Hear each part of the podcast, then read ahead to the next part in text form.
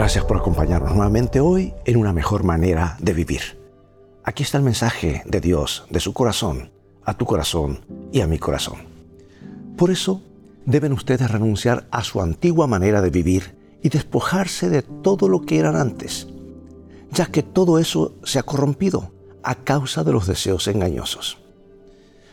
Muchos médicos informan que una de cada cuatro personas vive tensa y preocupada por causa del insomnio, la fatiga, el exceso o la ausencia de apetito, o la incapacidad para hacer frente a los problemas de la vida.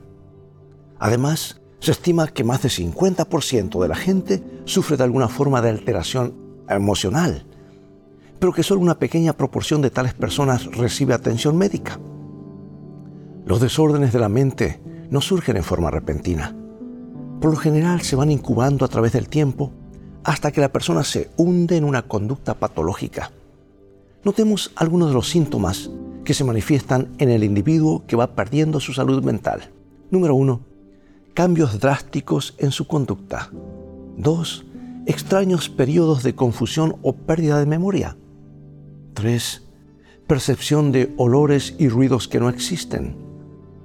4. La idea de que los demás lo están espiando todo el tiempo. 5. Indiferencia y apatía hacia los demás. 6. Fuerte depresión y frecuente depresión nerviosa. Y 7 reacciones violentas desproporcionadas. ¿No sería útil examinarnos a la luz de estos síntomas para determinar cómo andamos y también para interpretar mejor la conducta de los demás? Pero lo importante es saber cómo prevenir la alteración mental o emotiva. ¿Quieres conocer algunos consejos médicos? Aquí van por lo menos cuatro. Número uno, ellos dicen, los especialistas dicen, cultivar el amor conyugal y mantener la unidad familiar. segundo lugar, tener un propósito dominante en la vida. Número tres, combatir todo sentimiento de infelicidad.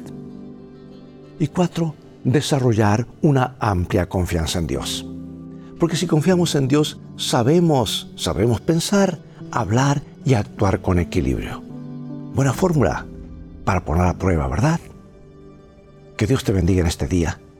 Y recuerda que en el viaje de la vida las cosas van a terminar bien si tienes a los principios de la Biblia como tu GPS y a Jesús como tu guía, porque esa es una mejor manera de vivir.